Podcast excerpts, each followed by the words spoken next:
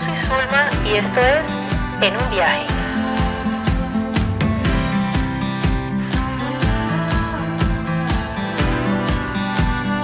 En un viaje. Una historia viajando.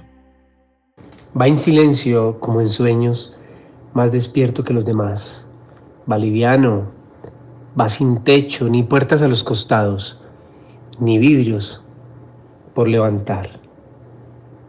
Mide y frena el horizonte, se para airoso en el aire, camina sobre el pedal. En un viaje, en un viaje, Zulma, puede pasar de todo. Ahora, mientras te saludo, recuerdo que en un viaje puedes estar en un establo, tranquilo, disfrutando de la magia, de la magia de la India, de la magia de su gente, de la solidaridad y la bondad de este pueblo maravilloso. Y de un momento a otro puedes sentir cómo el mundo cambia, cómo ya lo importante es solo lo que tenga que ver con sobrevivir. Esta es una de esas historias, una de esas anécdotas que como muchos, a quienes amamos viajar, nos ha pasado en un viaje en tiempos de pandemia. Soy Alex Betancourt, un viajero en bicicleta.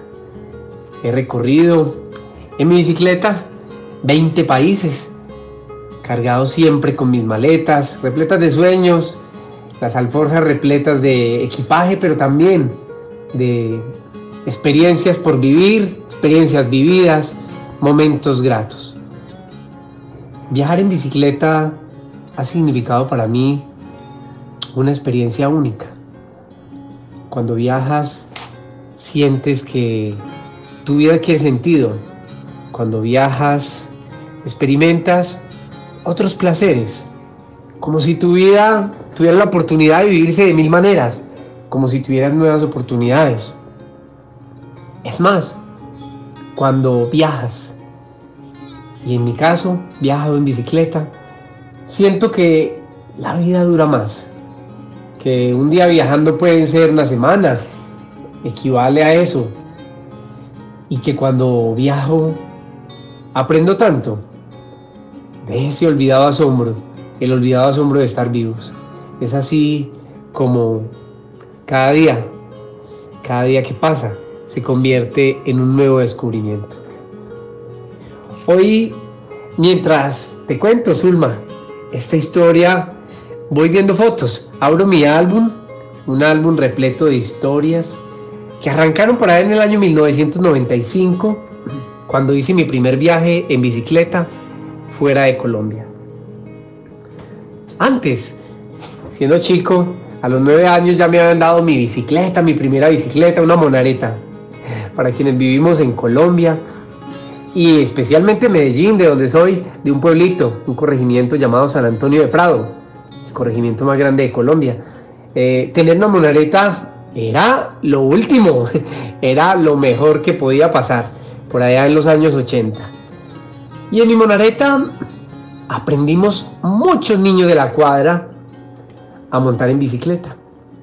Era la bicicleta del pueblo y sentíamos el viento y sentíamos la alegría de ir en esa bicicleta, una bicicleta con un galápago rojo, largo, donde podíamos caber hasta tres niños.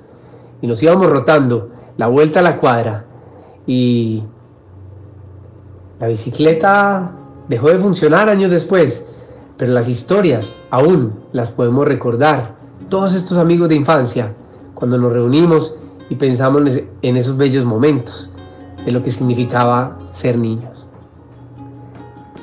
El tiempo va pasando y a medida que pasa el tiempo ya por ahí en el colegio, me dieron ganas otra vez de probar la bicicleta, pero esta vez a nivel de competencia.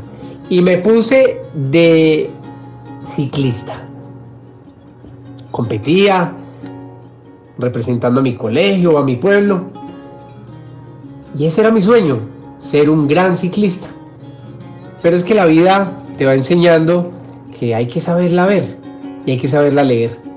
Porque si bien ese gran sueño nunca lo pude cumplir, de ser un grandioso ciclista, sí me quedó el gran regalo de ser un viajero, un simple viajero, un viajero en bicicleta que entiende que la magia de viajar es siempre mantener un espacito, un huequito en las alforjas para ir recogiendo esas buenas experiencias y esas buenas anécdotas. Me voy a volver a este tiempo presente. Y resulta que en pleno 2020 nos llegó la pandemia a todos. Algunos los tomó en sus casas por sorpresa y a otros también por sorpresa. Nos tomó en un establo en la India, haciendo un recorrido de la travesía Himalaya en bicicleta. Dos españoles y dos colombianos habíamos iniciado desde principios de enero un recorrido que duraría seis meses. Y en este recorrido teníamos planeado conocer y disfrutar las montañas más altas que se podían hacer en bicicleta en ese hermoso Himalaya, recorrer Nepal y pasar a la India para disfrutar de su gente, de la solidaridad de su pueblo, de la bondad de su gente. Preciso, fue una experiencia increíble, inolvidable, diría uno, como muchas, como todas esas que van pasando cuando uno viaja en bicicleta. Mientras viajábamos por Nepal y la India, hablábamos entre los amigos españoles, Pepe, Marcos, y mi amigo paisa, colombiano, pradeño como yo, Luis, y yo. Hablábamos de la historia, de la familia, de las aventuras, de ese momento en el que nos encontramos por allá en Chile montando en bicicleta.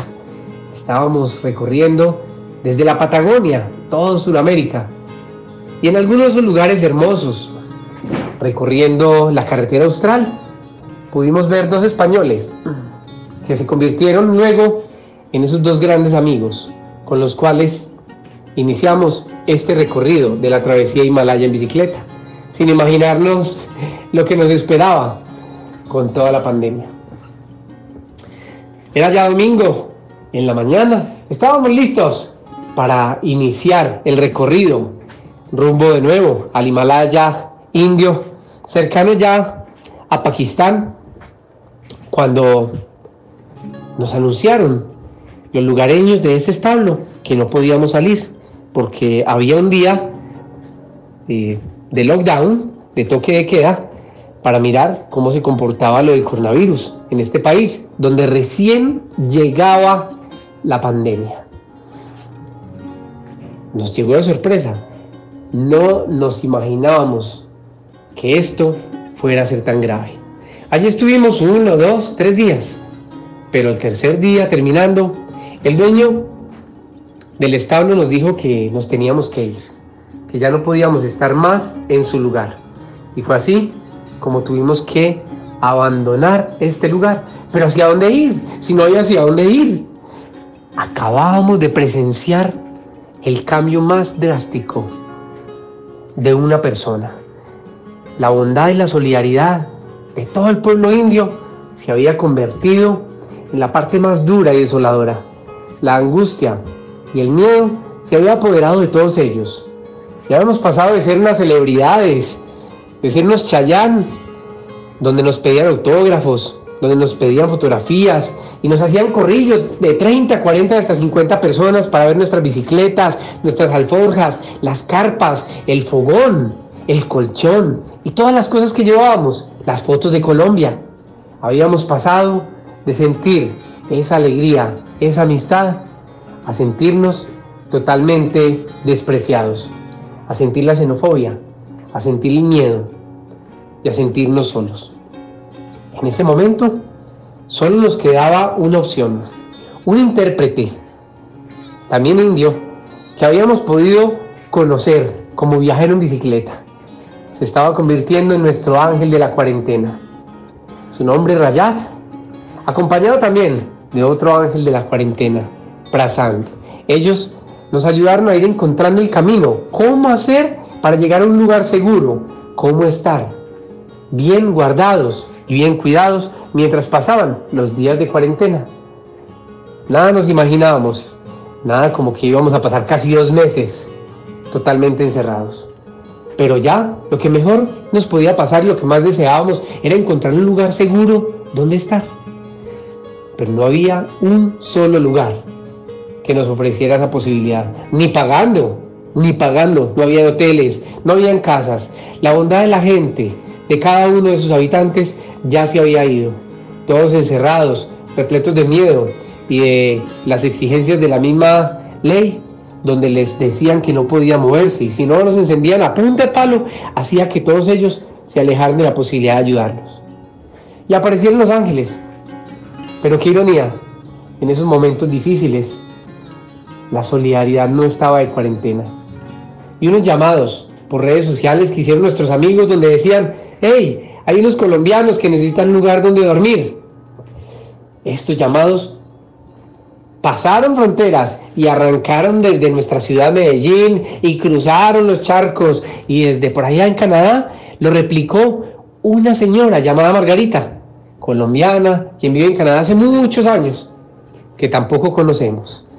Y se lo envió a otra persona, una conocida de ella, que vivió en India, y a ella y ella se lo envió a un primo médico que vivía en la ciudad de Chandigarh, al norte de este país. Y así, por medio de estos contactos, apareció un lugar donde al fin pudimos estar resguardados durante casi dos meses. Un lugar, una habitación donde no podíamos ni siquiera abrir la puerta. Pero allí, en medio de esa tristeza, en medio de esa zozobra, nos llegaban nuestras dos comidas diarias. ¡Qué ironía! Hacía poco habíamos dicho que no íbamos a volver a probar la comida india, que no podíamos con esas especias, que no podíamos con esos condimentos. Pues tome para que lleve, porque lo que había era sopa en la mañana y sopa en la noche, acompañada de 14 rotis, unas arepitas endebles, así como waffles, pero sin sabor, como de harina de garbanzo, las cuales nos engordaban y nos ayudaban a pasar lo duro de la sopa, las especias y los y todos esos olores nos taladraban la nariz, nos sacaban lágrimas, pero era lo mejor que nos podía pasar. En esos tiempos de pandemia, en esos tiempos de cuarentena, lo que realmente importa son las cosas que te preservan la vida y empiezas a valorar cada momento, empiezas a valorar cada cosa que pasa. Esta anécdota es cargada de emoción yo mientras voy hablándote, pues voy viendo estas fotos, sigo pasando mi álbum, un álbum repleto de fotos, fotos de muchos países, de historias en bicicleta, de personas maravillosas, de momentos difíciles, de momentos complejos. Pero esta anécdota, esta anécdota de recibir la pandemia en un establo, más que difícil se convirtió en el ejemplo más maravilloso de solidaridad, de personas que no conocíamos y que aún no conocemos. De personas como Zulma, que ahora son grandes amigos, somos grandes amigos de esas historias, de, esa, de esos dolores, de, esa ansiedad cuando uno no sabe hacia dónde ir, cuando uno se siente solo. De muchas personas que nos ayudaron y que no conocemos todavía y nos ayudaron a conseguir ese hogar donde estar seguros durante esos meses. Personas que nos ayudaron para poder regresar en un vuelo de repatriación humanitaria que había que pagar y que por cierto valía una millonada. Y es que la bondad y la solidaridad, como les dije, no, no se hizo la ajena. En 48 horas, muchos amigos de este pueblo llamado San Antonio de Prado se unieron aportando 20 mil, 30 mil, 50 mil pesitos hasta lograr recoger más de 30 millones de pesos que dieron la posibilidad de que mi amigo Luis, compañero de muchos viajes, pudiera viajar conmigo en este vuelo de repatriación y hasta tener la oportunidad de aportar dinero para que otros colombianos también pudieran viajar, viajar en este vuelo de repatriación. Si bien quedaba la historia y la tristeza de pagar por entrar a nuestra patria, era también la oportunidad de sentirnos vivos, de sentir que podíamos volver a nuestras familias. Aquí me esperaba mi esposa, mis dos hijos y una cantidad de personas que hacen posible que uno entienda que lo mejor de viajar es regresar. La familia, lo mejor de viajar es regresar. Soy un hombre de familia y en medio de todo esto uno entiende la importancia de la familia. Cuando uno viaja se desprende de muchas cosas, se vuelve fuerte, da la posibilidad para conocer otras cosas, para conocer otros mundos, otras culturas. Y llega la adaptabilidad. Aprendemos que cada día es un nuevo descubrimiento. Y en ese sentido apreciamos lo que hemos tenido. Y aprendemos a manejar el riesgo. Porque nada mejor que un riesgo controlado. Hay una frase bellísima que nos ayuda mucho a los viajeros, a los que quedamos atrapados en un establo en medio de la pandemia o a los que aún no se deciden a salir, a comerse el mundo, a disfrutar del mundo. Y es, salta, ya aparecerá el piso. Es necesario arriesgar un poco, es necesario darse la oportunidad de cambiar un poco, sin dejar tirado todo, pero sí aprender a dar la vuelta a la hoja, contando ese libro que es nuestra historia. Los errores, claro, los errores llegarán. Estar aquí en tiempos de pandemia definitivamente fue un error. Pero hay errores que nadie podía corregir. Hay errores que uno se buscó y de los cuales también se aprende. Una pérdida puede ser una ganancia. Por eso, perder, equivocarse, tener un error, hay que mirarlo también como la oportunidad de aprender. Viajar, con errores es la mejor manera de experimentar y de crecer como persona. La incertidumbre será esa adición de picantico, de emoción, que nos dará a todos los viajeros, a los que viajamos en bicicleta, a los que viajan en moto, a los que viajan de mochileros, a los que toman una ruta, a los que quieren compartir con nuevas culturas, conocer un nuevo idioma, abrirse la cabeza, no caber en la caja. La incertidumbre da la oportunidad de recordar esa hermosa frase, el olvidado asombro de estar vivos. Los miedos definitivamente son dudas no resueltas.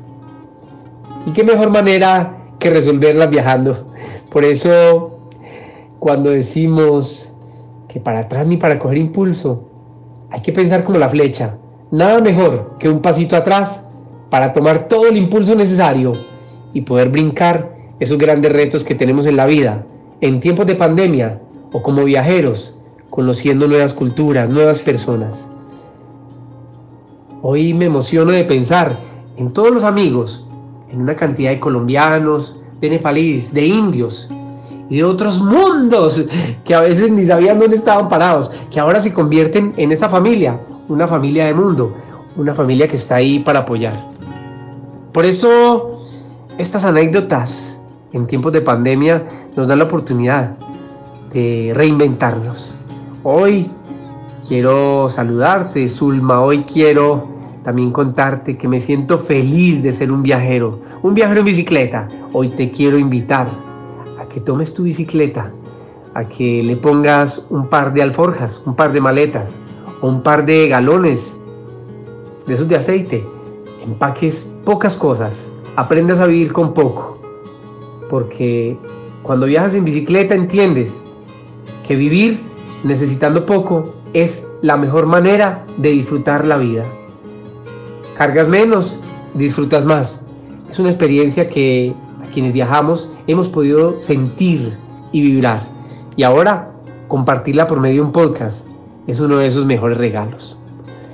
Hoy te quiero dejar también la ilusión, la esperanza, esa esperanza del hombre despierto, esa esperanza que hasta en los momentos difíciles, cuando se apodera de uno la incertidumbre, el error, el riesgo, es necesario pensar en la oportunidad, disfrutar de cada momento. Ahora estoy viendo unas fotos y mientras veo estas fotos, veo que cada día se cargan de más recuerdos, de más historias muchas más fuertes, mucho más fuertes que lo que se sintió en ese momento, cuando hicimos la foto. Y el destino y la ausencia, la lluvia o el sol, el cansancio o el relajo, subir o bajar, el esfuerzo o el consuelo, la asfixia o la meditación. Esa es la anatomía de la libertad. Ese es el día en el que descubres cosas nuevas. Por eso a disfrutar, a vivir, a sentir que como viajeros, en un viaje se puede experimentar lo mejor de la vida. En un viaje podemos sentir que vale la pena cada respiro, cada momento que disfrutamos. Gracias, Zulma, qué alegría eh, poderte hablar. Algún día nos conoceremos personalmente pero ya la amistad está sembrada. Y que vivan los viajeros, que viva la vida y que podamos seguir siempre sintiendo que cada día es un nuevo descubrimiento. Atrévete, coge tu bici, ponle unas maletas y sal de la casa cuando ya la pandemia lo permita. Un abrazo.